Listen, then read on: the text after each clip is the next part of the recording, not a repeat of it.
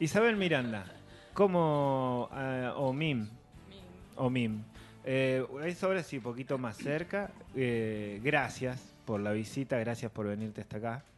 Bueno, Yani, está bien. Bueno, Eh, gracias. Muy gracias. buenos días. Bueno, buenos días, gracias a ustedes. Qué ¿Sabes qué? divertido que me digan doctora, la verdad que Es una doctora, doctora. Pero es Es una verdad, doctora. es Vas a verdad. decir. es verdad, dígame doctora. Dígame, Dígame, doc- doctor. dígame, Doctor. doctor. Doctora. ¿Sabes que ayer pensaba, digo, cómo... Porque hablando con un invitado que viene el jueves, Gus Galdeano, Gus me decía, che, pero no sé, ¿de qué vamos a hablar? Me dice, ¿no? Y le digo, pero vos no tenés nada para contar.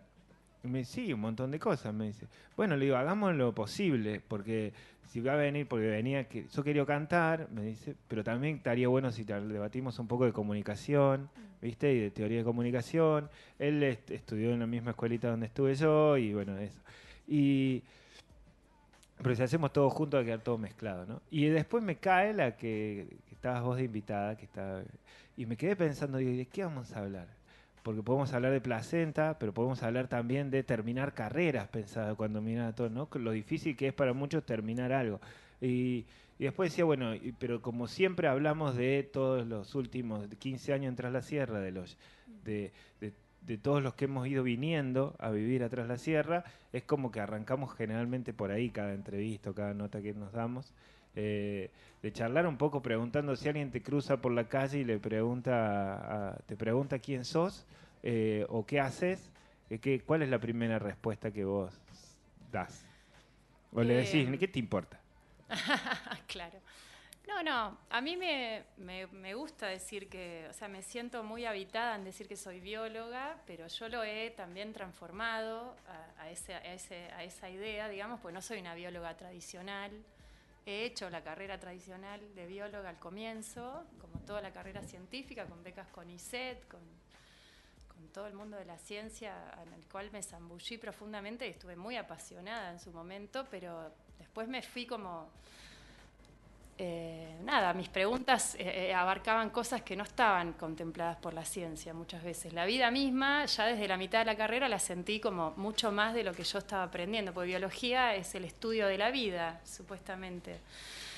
Y, y ese supuestamente ya la mitad de la carrera me empezó a pasar como, pero pará, la vida es mucho más que lo que me están enseñando. Y, y para yo poder seguir tuve que, que transformar la idea de, bueno, ok, con el estudio que me va a dar esta carrera y toda la carrera que podía seguir después, voy a entender un pedazo de la vida. Eh, pero la vida es mucho más que eso, porque incluso la vida emocional es para mí mu- muy, muy valiosa. Y justamente hoy en día, y Placenta me ayudó, Placenta me ayudó mucho en eso, en ver la magia, cómo el cuerpo muestra también maravill- maravillas, sabidurías, o sea, y cómo todo lo emocional también es biológico. Entonces, si estamos viviendo en, una, en un estado horrible interno emocional, eso también va a ser biológico y es también hormonas y es también hormonal. Sentirse bien también es hormonal. Entonces, hay hormonas que uno puede producir también viviendo con alegría y placer y darse eso. Y eh, tomando desde, desde tu bióloga, desde la Mm. bióloga, para arrancar por ahí, ¿se puede al revés? ¿Se puede desde la biología administrar las sensaciones, las emociones, eh, al- pensándolo al revés? ¿no? Pues siempre, siempre pasa esto de que, bueno, no, eh, si estás deprimido, te afecta a tu biología. Si estás angustiado, si estás triste, si estás feliz. Las endorfinas, la no sé qué. Al Claro. revés, al revés, digo, pensándolo desde la biología, inducir a los estados de ánimo, por ejemplo. Y la verdad que no sé, existe, eh, mira, eh, por ejemplo, en lo que es el nacimiento. eh, Eso sería claro, en lo que psiquiatría. Sería. Claro, es re loco, pero ponele en lo que en lo que es el naci- en lo que es el nacimiento respet- eh, digamos fisiológico, institucional, se, se- se in- inyecta oxitocina en las instituciones y no sentís lo mismo que sentís cuando la produce tu cuerpo. No es igual para el cuerpo. Hay una oxitocina, la oxitocina es la hormona del amor. Es la hormona que cuando hacemos el amor se libera oxitocina. Cuando nos sentimos así en placer, en intimidad. Y en es- eso mismo requerís para que el nacimiento avance fisiológicamente y sin ayudas externas Ujú. o intervenciones. Y eso en las instituciones te lo inyectan a través de vía de las ondas y eso y no sentís ese nivel de placer, digamos. Eh, así que no, no, para mí también es muy, es muy holística la salud y la vivencia de la vida, digamos. Están todos los planos y, mucho más que lo biológico y lo emocional también. hay, hay, etéreos y, y, astrales o espirituales o como querramos llamarlos, pero que también nacen a cómo vivimos la vida. Y transitar desde la bióloga del CONICET a, empezar a indagar, no sé, en otras cuestiones más holísticas, ¿qué, cómo, ¿cómo se hace? ¿Cómo pasó eso?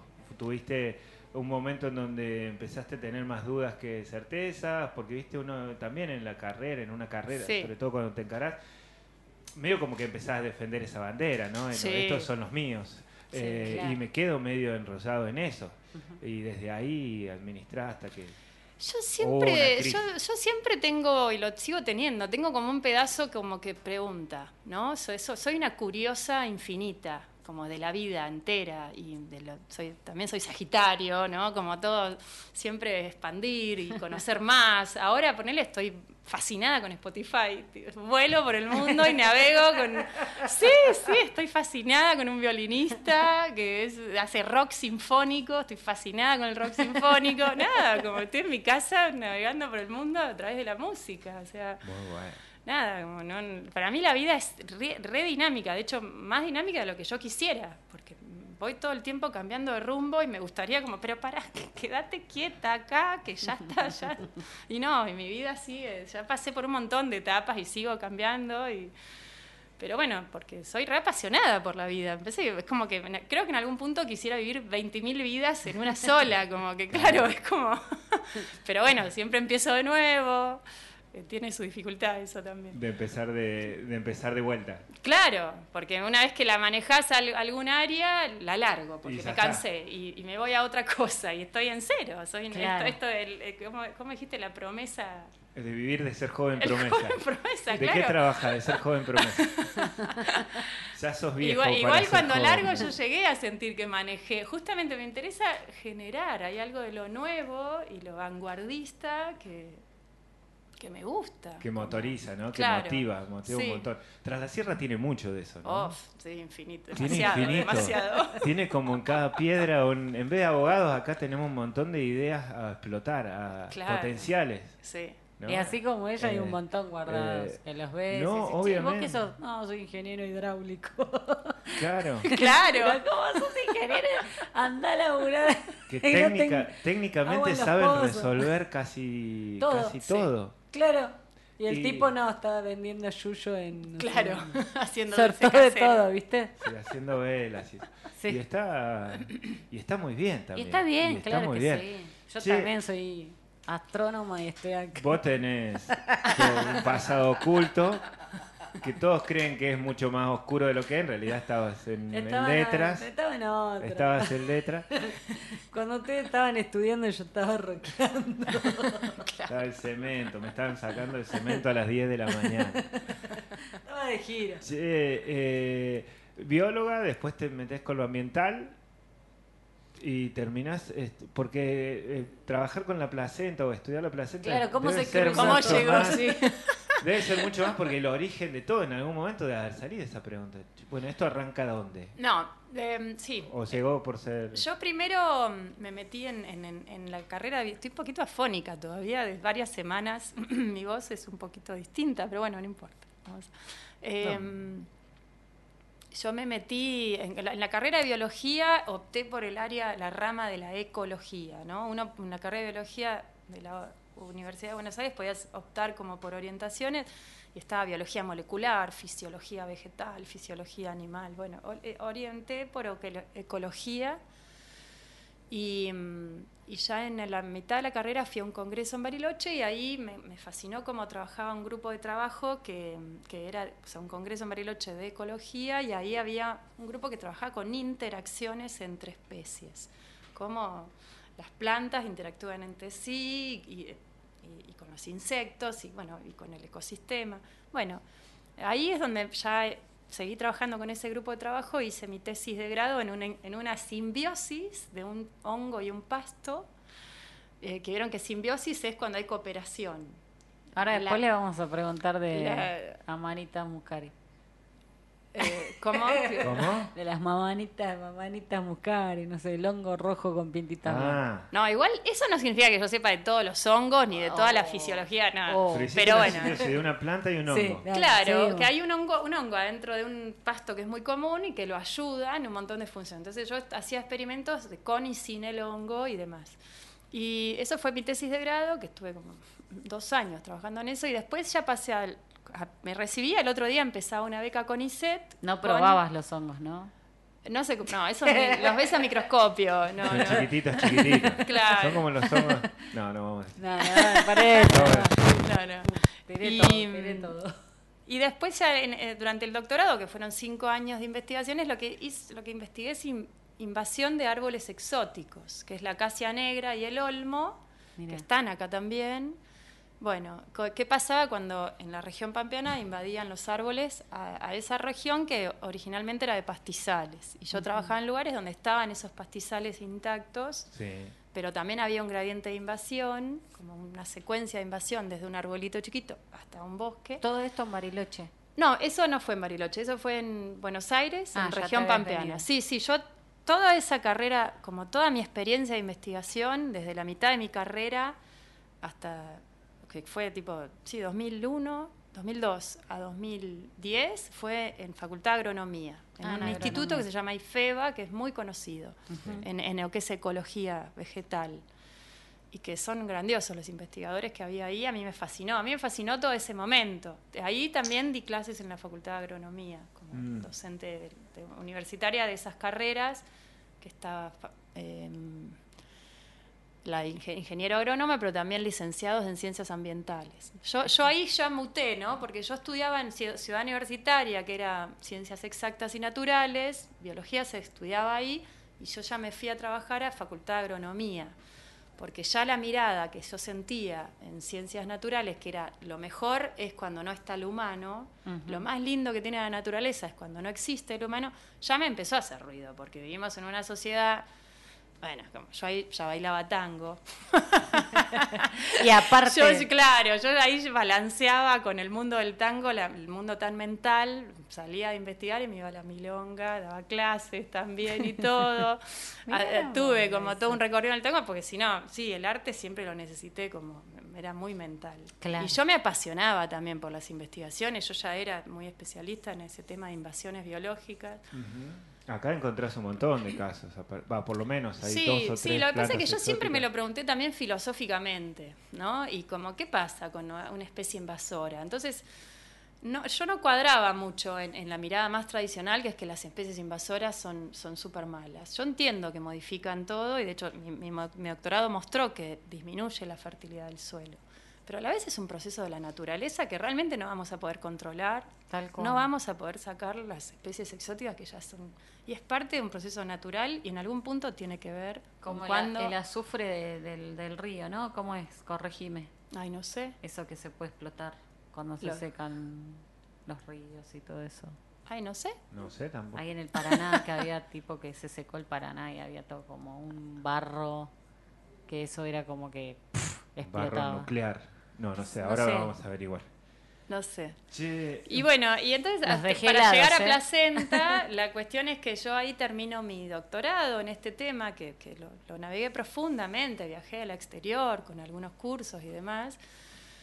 ¿Y quedaste Eh, embarazada? No. Y quedé embarazada exactamente al entregar mi tesis, me fui de viaje con mi compañero de ese momento y volvimos embarazados, mm, medio eh, así como estábamos como en la duda si pasar esa etapa o no y la vida decidió.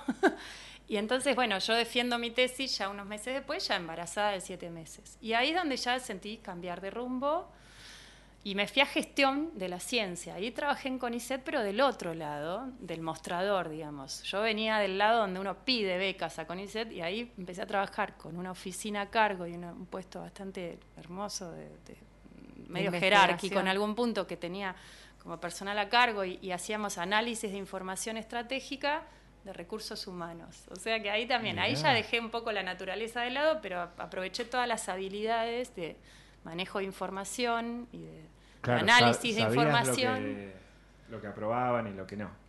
Sí, pero también an- se analizaba como en perspectiva, desde todos los datos que había disponibles, cómo evolucionaron los hombres, las mujeres, eh, qué pasaba con to- todos los que habían hecho beca como yo y no siguieron en la carrera del investigador, por ejemplo, dónde se insertaban laboralmente esas personas, como yo, por ejemplo, Ah, mirá, que, que terminamos la beca, terminamos, el- llegamos al título de doctora, pero no siguieron en la carrera científica. Está lleno y somos muchos más las mujeres que los hombres que hemos seguido ese camino, por razones, por supuesto, vinculadas a la maternidad. Sí. Obvio. Porque también eh, la carrera científica es sumamente absorbente y no- realmente yo trabajaba hasta las 11 de la noche, feriados inclusive, y eso no podés Te hacer. terminás volviendo No, invasora. Siendo mamá la- no...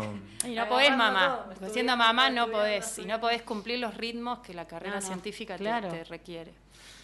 Así que bueno, ahí fui mamá. Y mm, me me primé- mi- de mi primera hija, al principio ese nacimiento fue como por la vía oficial y normal, cesárea, institución y, y nada, la crié, así fue a guardería coso, mientras yo laburaba, toda la vía más común en Buenos La Aires. peridural, todo eso, ¿te vieron? Sí, no? sí. Todo. Y va, peridural no sé porque era cesárea, Que era anestesia. Directamente cesárea. Sí, Sí. es anestesia, Sí. anestesia de la mitad de la cintura para abajo. ¿Y eso que 10 años para atrás? Hace 10 a 11 años. 11 años. Y, y tres años y medio después llega el embarazo de mi segunda hija, pero ahí yo ya quería vivirlo desde un lugar más fisiológico. Eh, en- entonces, eh, yo ya, bueno, me había transformado mucho como mamá en esos primeros años de maternidad y ahí es donde, mm, ahí me agarra como un lado de bióloga, pero a ver cómo es, si es fisiológico en tu casa. Y me preparé muchísimo para ese nacimiento planificado en domicilio. Y cuando llegó, justo unos días antes, una amiga me dice, probá lo que es hacerte las cápsulas de tu placenta, probá lo que no sabes lo que es. Yo no estaba muy segura de hacerlo, pero bueno, después de que nació esa bebé, mi segunda bebé, en un parto en casa, largo, tres días de trabajo de parto, fue como bastante pesado, pero bueno, yo estaba como, eh, sentí, bueno, lo hice, como, no, no tenía muy activa mi, mi, mi cabeza, que en ese momento no había muchas preguntas, estaba como el sendero Está ya marcado. Y finalmente, después de muchas dudas, hice la medicina de la Pariste en placenta. tu casa también, no es que... Claro, parí en mi casa. Sí, sí, no, parí en mi casa, guardamos la placenta y finalmente hice hacer las cápsulas de placenta con esa persona que me habían recomendado y yo había quedado muy débil del trabajo de parto y de toda esta... Y cuando llegaron las cápsulas de placenta yo no pude creer lo que era, o sea, era como, mi cuerpo estaba así esperando el momento de cada cápsula, era como impresionante el- la fuerza que sentía, que era todo de un rango sutil, pero con el pasar de los días me fui dando cuenta que, que sí, que yo estaba en ese estado como cuando llega el momento de la cápsula, que eran tres por día. Y, y yo había pasado entonces ya un puerperio, que es este momento Sí. después del nacimiento, ¿no? Sin esta medicina, que fue en la- en el primer caso, y ahora este segundo con... Y yo sentí una gran diferencia, como que sentí que me daba mucha fortaleza física, emocional y espiritual, ese aporte que me daba esa placenta. Y, y ya a los pocos meses ya empecé con la pregunta, ¿pero qué es esto? Como una curiosidad, como, ¿pero qué tienen esas cápsulas? Se la hice a quien a mí me trabajó eh, la placenta, que en ese momento me dice, vos sabes más que yo, vos sos bióloga, yo soy fotógrafa, de hecho, me dice. Entonces, eh, no, no, bueno, y busqué información, claro, algunas madrugadas, de hecho me empezó a traer el tema, quise buscar fotos de placenta. ¿Cómo es la placenta? Como empezó esta pregunta, ¿qué es placenta? Que la verdad que es una pregunta que sigue viva hoy. Mm. Como que yo sigo preguntándome qué es esto, porque al trabajar también placentas, bueno, la, la cuestión es que ahí empezó esa, ese interés. Finalmente, unos meses después, busqué quién formaba en este tema. Eh, hablé con esa persona. Ella se dio cuenta antes que yo que, que yo necesitaba formarme en esta medicina. Y me formé y después ya me mudé a Tras la Sierra. Acá me equipé primero. Y Hay- después empecé a ofrecerlo ¿Hay acá. estudios hechos del tema? Está, pues no es, no es muy... Claro, no es muy conocido. No es muy conocido y tampoco la ciencia parecería ser que lleva muchos años estudiando este tema, ¿no?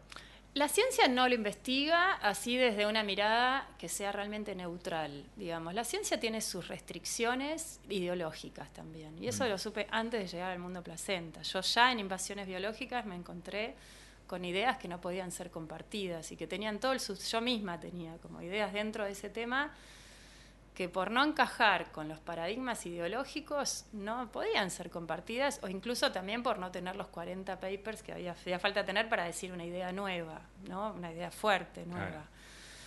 Eh, y eso también lo vi en Estados Unidos, en viajes que hice. O sea, hay una, hay una, hay un funcionamiento de la ciencia que en algún punto Sí, que es como un status restringido. quo así que hay que mantener, que es como una, un sistema, ¿no? Es- Sí, mira, en algún punto es eh, lo que se financia en becas o proyectos de investigación tiene que ver con líneas de investigación que son fijadas políticamente. Claro. Ese, po- esas líneas tienen que ver con fondos internacionales.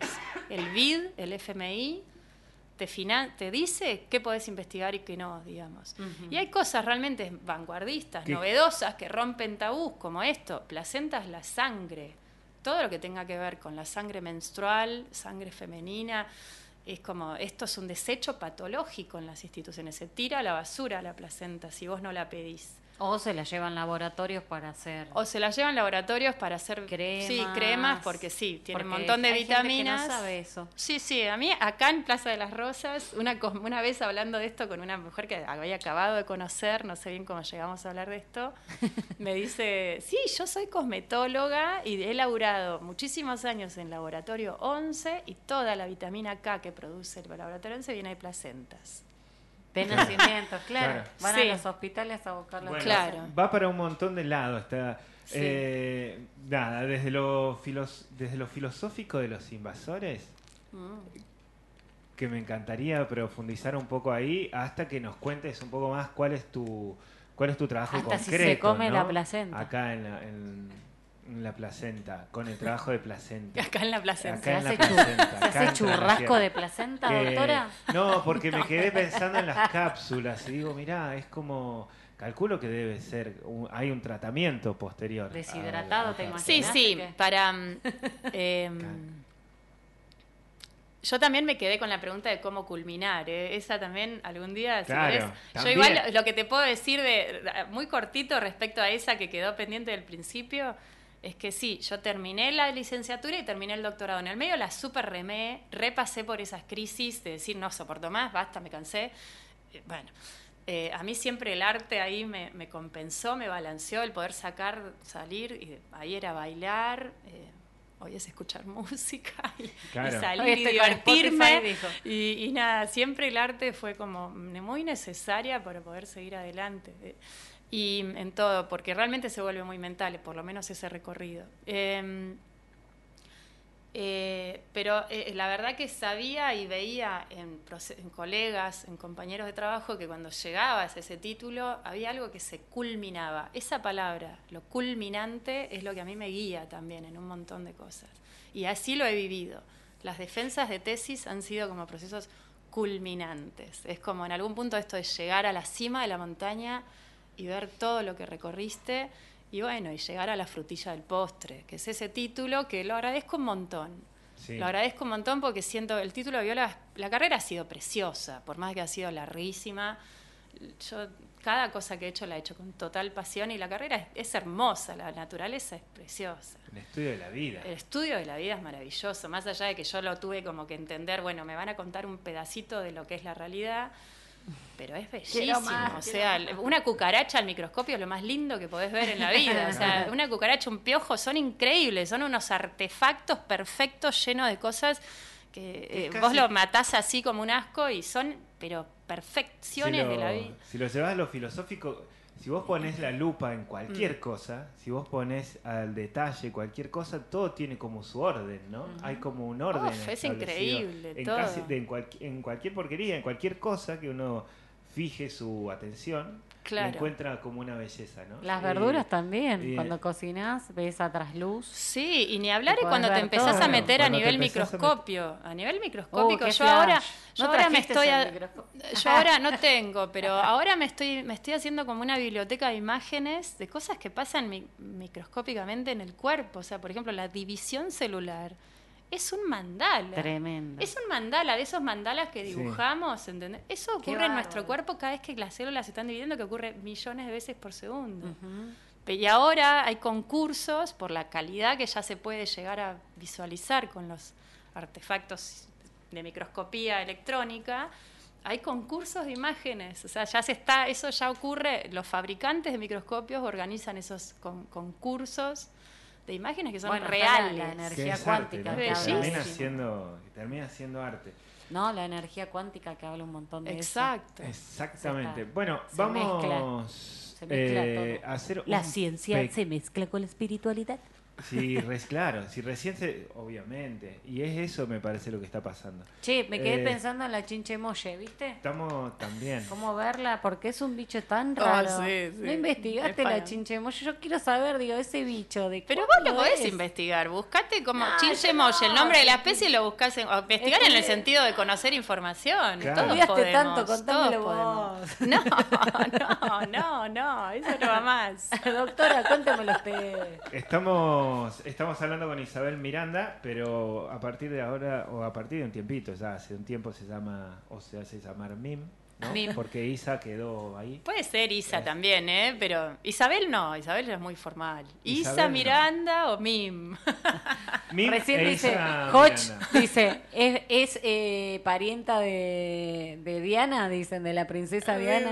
Me lo dicen todo el tiempo, es muy gracioso. Y sí, le digo, sí, ay, sí. mira ahora que la veo, que la tengo acá, digo, no, es Isa, ¿qué se jode? Es la doctora, no la jodan a la doctora. Cuando vamos, volvemos y vamos a hablar acerca de esta filosofía de los invasores, a ver cuál ha sido su síntesis. Y de eso. O placenta, sea, hablemos de placenta igual. Y digamos. vamos a cerrar hablando de placenta y nos vamos a sacar todas las dudas con respecto a la placenta y a qué hacemos con eso, ¿no?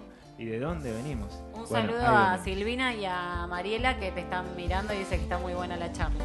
Bueno, buenísimo. Ya volvemos. Gracias. Bueno, ahí estábamos, estamos ahora en la mañana charlando con Isa Miranda, que es bióloga, trabaja con placenta, básicamente. Eh, ¿Es un trabajo trabajar con placenta? ¿O es toda una investigación, una aventura, así, de esas aventuras que uno se embarca a conocer, a ver qué onda?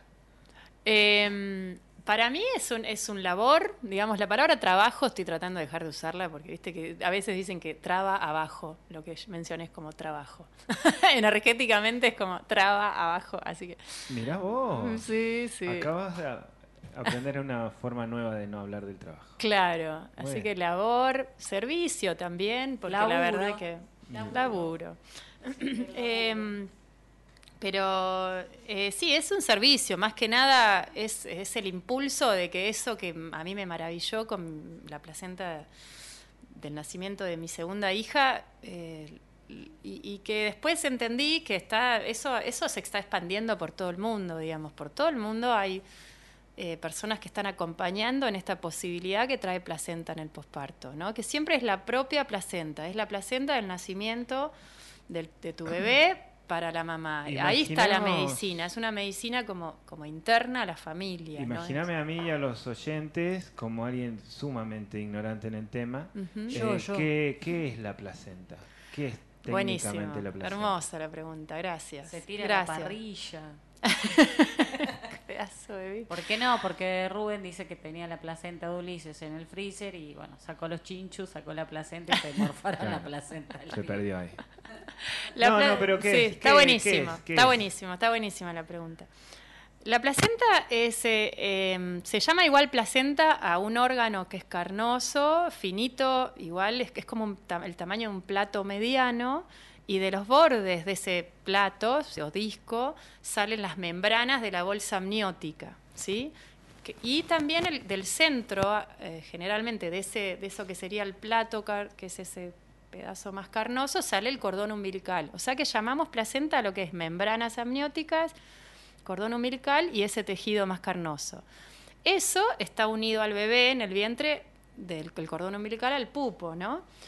¿Y de dónde viene? Viene de cuando se ju- juntó el espermatozoide del papá con el óvulo de la mamá, se juntó para hacer esa primer célula, que es el, el- la primer célula de este bebé que está siendo gestado ha sido gestado. El embrión. Claro, el embrión, de esa primer célula después se dividen por una semana y ahí empieza a diferenciarse placenta bebé, o sea que forma parte del bebé la placenta en el vientre, ¿sí? Todos tuvimos, eh, y, y a la vez todos tuvimos en el vientre una- esa placenta que nos acompañó mientras está nuestro cuerpo siendo formado, digamos. Es desde la placenta que nace eh, después la, la- la bolsa que contiene el líquido Sí, eh, amniótico. de, de esa primer, no es desde la placenta, sino como de, de esa primer célula que ocurre cuando ocurre la fecundación, eso empieza a dividirse, ¿no? Son- se empiezan, como, ¿viste? Como una mora. Ujú. Bueno, es como un- se le llama mórula, de hecho, como que se empieza a dividir. Primero esas células se dividen en dos, después se- son cuatro, después son ocho, después son 16, después son así, se van multiplicando por dos y mm, a la semana ya empieza como a, a generarse como un huequito, ¿no? Como que eh, es muy gráfico esto, muy difícil por la radio, chicos. No, no, pero va, Yo va, estoy va. moviendo las manos, la estoy haciendo muchos gestos, pero... Estamos siguiendo. Eh, ah, y acá para el colmo, Claro, ok, bien. Eh, entonces de- se empieza como a generar un huequito y hay una, un una bola de células que eso va a ser el bebé y en ese huequito hay un pedacito que va a ser la placenta. Y bueno, y después eso sigue, gener- sigue, sigue como diferenciándose y ya a las 20 semanas la placenta está completamente formada, el bebito todavía es chiquitito, y de ahí la placenta es, el, como, es un órgano multifuncional, ¿no? Eso es único en, todo el cuerpo humano. Los órganos siempre tienen una función específica. Placenta en, la gestación reemplaza a los pulmones, o sea, lo que sería sistema respiratorio, sistema circulatorio, sistema urinario, sistema excre- excretor, Todo. sistema hormonal, inmunológico, es multifuncional y es un órgano efímero, ¿no? que solo se produce para esa gestación, termina la gestación, se, expulsa la placenta, digamos. Entonces, eso también es único desde lo biológico. ¿Esto Y- pasa en los animales también? ¿Los Sí. animales tienen placenta? En los animales, todos los mamíferos que hoy conocemos, vacas, caballos, ratones, murciélagos, delfines, eh, todos los mamíferos son mamíferos placentarios. Mira.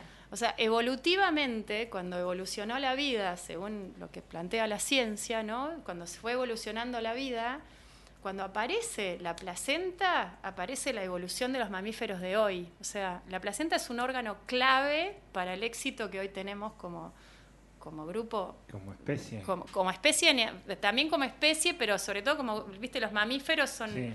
son muy exitosos, digamos, como, como seres vivos, digamos, ¿no? En, la, en la supervivencia y en la evolución. Sí, ¿no? porque la, el mamífero es de mama, ¿no? Y somos mamíferos placentarios, o sea, la combinación de lo que ofrece la lactancia a través de las mamas y la placenta que ofrece un resguardo de la cría que se está gestando mientras está inmadura, es una combinación muy exitosa para la supervivencia, digamos, a nivel especie, ¿no?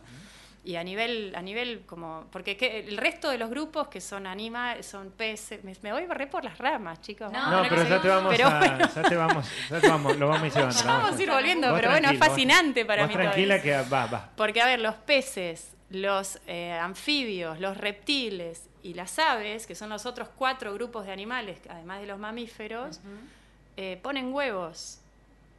Entonces, no, está lo de placenta, o- ovíparo. Nosotros tenemos al huevo adentro gracias a placenta, digamos. Y eso hace que lo podamos cuidar mucho. Y el éxito de supervivencia de, ese, de, ese, de, ese, de nuestra descendencia es muy alta. Pero también combinado con la mama, que también le da mu- mucha calidad a, lo que, a, a eso primer, a ese primer tiempo que siempre es el más vulnerable. O sea, los primeros cuatro o cinco meses, eh, el, el bebé, el embrión, el, el- el feto, crece medio protegido, contenido por la placenta y lo que la todas las todas las acciones que la placenta genera sobre eso para que respire, para que, o sea, o sea, no hay una evolución, no hay una evolución sin la placenta, o sea, sin placenta no. Claro, eh, la, la vida es posible, digamos, o sea, yo en algún momento se me armó la idea que, que, es como, la vida llega, como llegamos a la vida, ¿no? Imaginémonos de bebé, eh, se generó nuestra primer célula y, y, hay y llegamos con esa placenta que nos va, a, es como una asistencia Claro. a nuestro desarrollo. Mientras nuestro cuerpo es inmaduro, placenta nutriendo. es un artefacto. Yo, me, llame- me gusta llamarlo artefacto en el sentido de que es es como, ¡paf!, se pone al servicio. Es la hada, ¿entendés? la hada madrina. Sí, es como se pone al servicio y eso más allá de toda voluntad, ¿no? No hay una decisión de quien está gestando o la vida llega con esa con esa fuerza en algún punto. Todo lo que necesites mientras tu cuerpo está inmaduro te lo da la placenta. Y, la gestación y ese desarrollo, cualquier bebé que nace nosotros mismos, nuestro cuerpo ha sido posible por eso.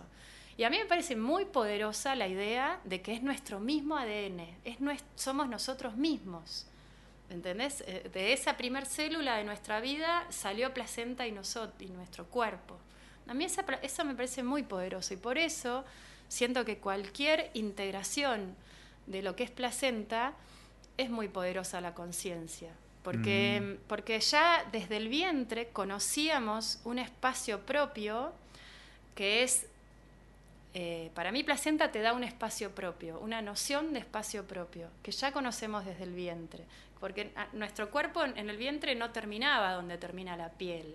Nuestro cuerpo terminaba donde estaba la membrana de la placenta. ¿Entienden?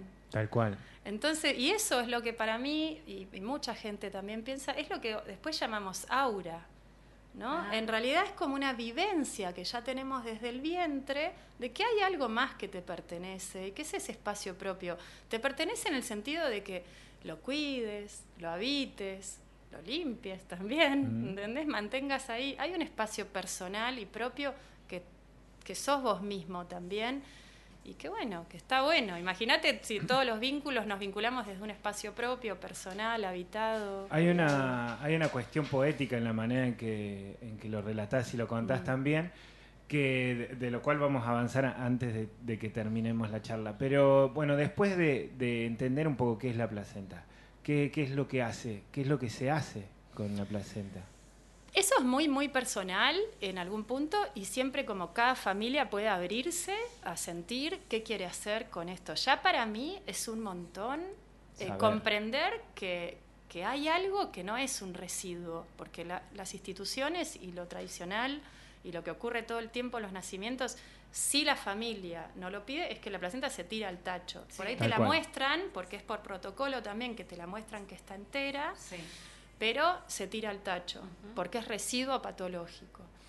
Eh, pero es, es por ley que uno puede solicitarlo, en la ley de nacimiento respetado está como que eso, y, y más allá de la ley, es un derecho natural, Sí, es sí, parte sí. de tu cuerpo y siempre podés solicitarlo, a veces tenés que avisarlo. Y bueno, te lo dan en una bolsita, a veces te dicen que lo saques igual rápido en la institución y también podés llevar un- una heladerita portátil, si es en institución. O si estás en tu casa, bueno, ponerla en un tupper limpio en la heladera. Bueno, yendo más a lo específico entonces Sí. de tu caso, ¿qué es lo que haces vos? Claro, y, y hay, yo lo que ofrezco es lo que eh, se suele, digamos, yo ya, yo ya fui como integrando la mayoría de las posibilidades que hay, aunque también siempre es muy personal y cada familia puede abrirse a ver qué quiere hacer. Pero ya de por sí, no tirarla es un montón. Eh, si, si uno no llegó a no tirarla, por lo menos conocer que hay una placenta y todo esto, para mí también es un montón, porque no, si- a mí me trabaja mi propia placenta. O sea, yo no llegué a conocer mi placenta y a mí me parece que es muy poderoso como integrar eso. Y bueno, y si la tenés en concreto a la placenta del nacimiento, eh, ¿La de- un la bebé, la po- podés, a ver, podés hacer, podés comer pedacitos crudos, que eso hay un pedazo de la placenta que se pueden sacar, siempre que haya sido mantenida en frío. Eso es como, en algún punto es un Como- tejido carnoso, y como cualquier tejido carnoso, en este caso se pueden comer pedacitos crudos que han sido sacados apenas, o las primeras horas, con la placenta mantenida en frío, se, pueden sacar pedacitos, los frizas y se pueden ir haciendo licuados por los primeros, eh, para los primeros días nada más, digamos, eh, de un pedacito muy chiquitito. Ahí hay algo, esto es un comportamiento genético, ¿sí? Está en nuestros genes consumir la placenta. Están los genes de todos los mamíferos, salvo en el grupo de los canguros, eh, los marsupiales. Ahí no tienen ese. Y los, eh, los camélidos, los camélidos, los camellos, los guanacos, esos no tienen ese, gen, pero nosotros sí. y no le estamos respondiendo por razones culturales, digamos. Pero están los genes. ¿Por qué? Porque consumieron. Y, y la otra forma es hacer cápsulas, ¿no? Que eso es un servicio que yo ofrezco y hay más personas. en- a lo largo del mundo se ofrece, o sea, en, todos los continentes. Y de hecho en China se conciben como en las farmacias la, la- la medicina de placenta, sí, pero ahí ya no es la propia. Si Yo no, siempre. es eh, una industrializada. Sí, no sé bien qué es. ¿Cómo, ¿Cómo la, cómo la ofreces? ¿Cómo, digo, vos decís, bueno, ofrezco esto de las cápsulas y, y también a, a distintas, las distintas opciones. A mí me parece ya hay un clic en la cabeza de saberlo, ¿no? De entender un poco Saberlo esto que, a acabas, tiempo. esto de que acabas de contar, que implica un montón de otras cosas, de Mm. otro conocimiento. Ya el hecho mismo de saber de dónde, dónde venimos, que es una explicación biológica de Laura, Ah, era sumamente necesaria para, para hoy. claro, digo, mira. Y, hermoso. Y que vos me digas, bueno, esto como en, en Tras la Sierra, ¿viene gente a, a, parir? Eh, ¿Trabajás con gente que pare acá directamente, con, con mamás que paren acá? Y otra más compleja es, ¿cómo vinculo esto con la revolución feminista? Bien.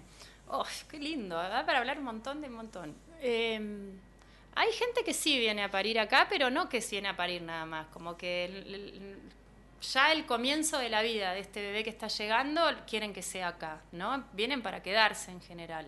Hay algunas personas o familias que he acompañado que eligieron parir aquí y se fueron, y de hecho también eligieron volver. Y después se vuelven, claro. Parieron y se fueron de nuevo. eh, y las acompañé las dos veces. Eso es algo muy hermoso que ya. Yo ya llevo acompañada a 100 familias en este momento. Es un montón. En el Valle de. Tras la Sierra. Eso es- estoy como justo ahí todavía. Acá dice, Eh, Andino dice, Isamir, dice, un privilegio tenerte, eh, su presencia y su trabajo en el valle. Sí, gracias.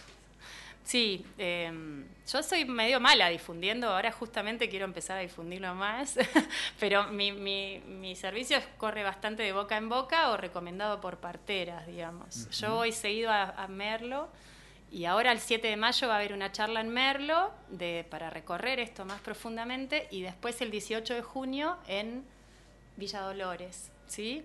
Y voy a seguir dando, ahora voy a, estoy queriendo como Está bueno. moverlo más.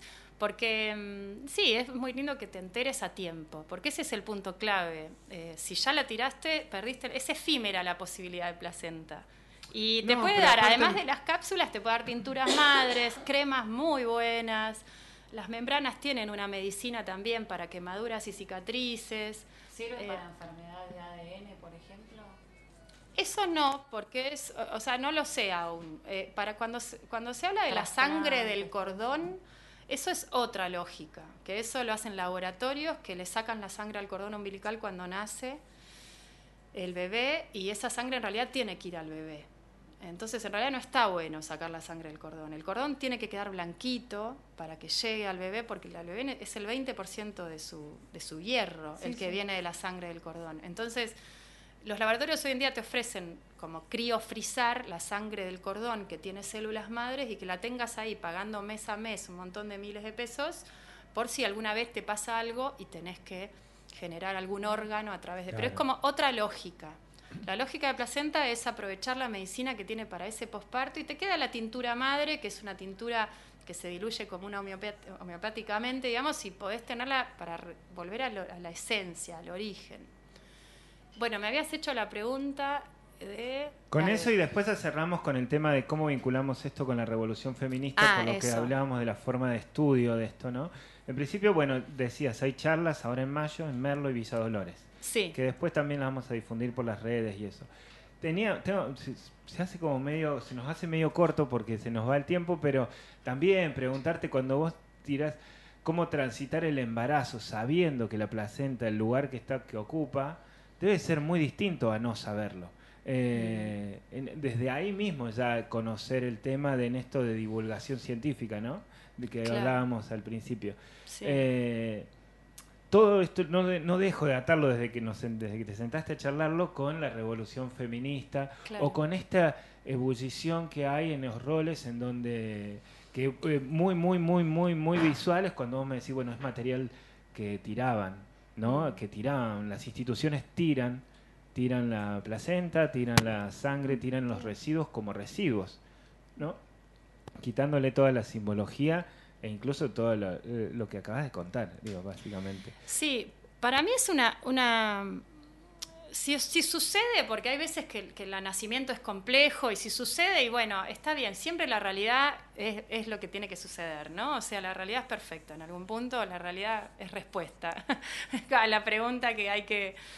Eh, nada, como, lo que sucede en la realidad está bien, pero para mí ya aprovechar esto, esto como, como integrar a lo que es la placenta es un montón. Sembrarla también es otra posibilidad, que a veces hay gente que simplemente la eh, la resguarda la placenta y después la siembra. Eso es un montón, para mí es un montón. Imagínate que, que, es un pedazo de nuestro ADN o del ADN del bebé o del ADN de la familia que ya va en contacto con la tierra, con la tierra directo. A mí también me pasa, siempre al final podés aprovechar todas estas posibilidades que también mencioné, siempre la placenta vuelve. Y ahí la familia ve qué, qué quiere hacer y puede uh -huh. sembrarla. Y, y sí, es maravilloso sembrarla. Para mí ahí hay algo de nuestro, de nuestro ADN, pero que también es energéticamente, espiritualmente, claro. que ya está en tierra, nutrió a la tierra y nos puede dar sostén siempre, espiritualmente, es como que somos parte de la tierra. Y, y bueno, y los mapuches, y hay un montón de, de, culturas a lo largo del mundo que tenían como planteado el circuito de las sembrás abajo de un frutal, para que el frutal, claro, para que, abajo, para que, para que esa, esas placentas nutra al árbol que va a dar frutos que te nutren a vos de nuevo. Entonces hay un círculo de nutrición. Y respecto a la revolución feminista, tiene que ver, para mí no es nada más feminista esto, ¿eh? el padre tiene mucho que ver con placenta, que eso bueno, lo hablaremos en, otro, en otra oportunidad, pero genéticamente tiene muchos roles con placenta muy importantes. Entonces placenta en algún punto es la tríada, papá, mamá, bebé, eh, los padres conectan mucho con placenta si se dan el lugar a hacerlo a veces. Hay un padre que cuando me la entregó, yo la fui a buscar después del nacimiento, me dijo de sí, y la miramos juntos, porque eso también es muy hermosa la placenta. Es única, es una huella dactilar. No hay dos placentas iguales, ni siquiera entre hermanos. Y, y, hay un árbol de la vida que muestra dónde sale el, el, cordón. Y entonces hay un padre que me ha dicho alguna vez, decí que te la llevas porque si no la tiro a la parrilla, porque incluso él mismo sentía como, ah, acá esto es para comerlo, o sea, en el posparto se siente, pero quien más va a sentir eso es la mamá si se abre a sentirlo. Y es recuperar la sabiduría natural del cuerpo, ¿no? Tanto principalmente para la mujer, porque en algún punto es la leche materna para el bebé, la placenta para la mamá. Eso es lo que tiene la sabiduría natural escrita en los genes, eh, digamos, para que aprovechemos en el posparto. Nos falta hierro en el posparto, está en placenta. Al bebé le falta vitamina K, que se suplementa en las instituciones, está en placenta. Está llena de vitamina K la placenta. Y los bebés nacemos con deficiencia de vitamina K. Entonces, eh, yo, es, puedes, puedes, tomarlo como revolución, pero para mí es más que nada volver a una sabiduría que está escrita en la mm. biología. Claro, quizás lo que lo que vuelve como revolución es esa sabiduría, ¿no? También. Uh -huh. Sí, porque es, es más de, de, los roles femenino-masculino es el rol de las instituciones, también el lugar que van ocupando los, los científicos y la ciencia en lo holístico y en lo sutil. Exacto. Que es Sí. que no- nos explica un poco todas estas dudas que, bueno, el siglo XX fue re cabeza en ese sentido, ¿no? Mm. re cuadrado. Claro. Eh, venimos transitando mucho este tiempo así, tras la sierra parece ser un lugar que eso no deja de sorprenderme desde ese punto de vista. Mm. Un lugar de, del despertar de lo holístico hasta las eh, hasta las ciencias duras, todo, todo funcionando como al mismo tiempo y junto, ¿no? Es como un gran ra- y el arte, y la música, Mm. y el teatro, y, el- y, y empieza a haber cine, digo, y, en formas de expresión de todo tipo, y técnicamente res- resolviéndola también desde lo, desde lo científico, como conocíamos lo científico, ¿no? Y adaptándolo. Así que, nada, agradecido porque tuvimos casi una hora charlando y mi sensación es de que estamos empezando recién. Así Ay, que sí. muy agradecido Me por la visita, muy agradecido por darte así con tanta generosidad. Mm. eh, y nos quedan un montón de cosas, así que vamos a volverte a invitar. Dale, encantada. Podemos armar el ciclo este, de, aunque sea una vez por mes, hagas y nos Sí. cuentes un poco Sí, sobre el origen de la vida. Eh, y la pregunta puede ser esa, el origen de la vida. Si estás en Spotify podemos hasta armar un podcast y todo de, Bueno. de, de explicar la vida. La verdad, muy, muy, muy, muy interesante. Muchas gracias. Y por- con por mucho tu cono- visita, ¿eh? conocimiento, ¿no? con mucho, mucho mucho conocimiento. ¿Te quedó algo para comentar que quieras contar, comentarnos? Eh, no, aquí... ¿Tus talleres? Sí, mis talleres son el 7 de... Son talleres, son encuentros principalmente para familias gestantes, digamos, para que mm, justamente tengan la información y puedan elegir con información y libertad qué hacer con esa placenta de estos bebés que se están gestando. Pero bueno, también son abiertos a toda persona interesada. Y más adelante voy, estoy pensando como en proponer encuentros más más amplios, que no sean específicos como para familias gestantes, para navegar en este tema, hacer alguna vivencia que ya tengo ahí, que alguna vez ya, ya facilité eh, como una vivencia así como de integrar esto y también tengo proyectos de, dedicarme también a los niños y niñas, ¿no? Y eh, me gustaría incluso hacer una cajita teatral de estas que hubo aquí el, sábado. Hace años que hay, hay toda una parte artística de placenta que a mí se me trabaja y nada, hay veces incluso llego a sentir como exposiciones viajando por el mundo, digamos, de, porque visualmente también son impresionantemente hermosas. O sea, hay, y más allá de, que yo, por supuesto, abro mi mirada porque hay algo de impresión que uno transita, o podés transitar las primeras veces que ves placentas, porque son impactantes, son desconocidas. También hay algo maravilloso en los colores y sigo, cada una es única con las luces. Bueno, hay miles de imágenes que son para ponerlas en una... Eh, en una, muestra. En una muestra, en una, ¿cómo se llama? Cuando son en eh, eh, a mí me sale a, un fractal, ¿sabes que me puse a mirar ahora? Decía, son como un fractal, es una cosa así, un entramado de vida, de redes, eh, de, una, nada. sí, para mí son instalaciones también. Ah, son como instalaciones donde te metas y, y vivencias colores, luces y sonidos que tengan que ver con ese mundo mm, interior al vientre, pero que es, pero que es eh, es, también hoy, es como ver la vida hoy, integrar un potencial que tenemos cuando concientizamos eh, todo este potencial y todo lo que vivimos ya desde el origen de nuestra vida.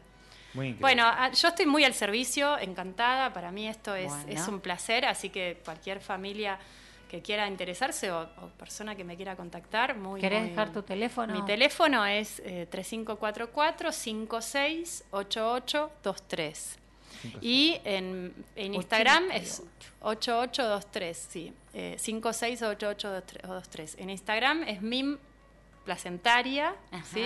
min-placentaria y en Facebook Isamir y también hay una página que es placentaria. Muy bien.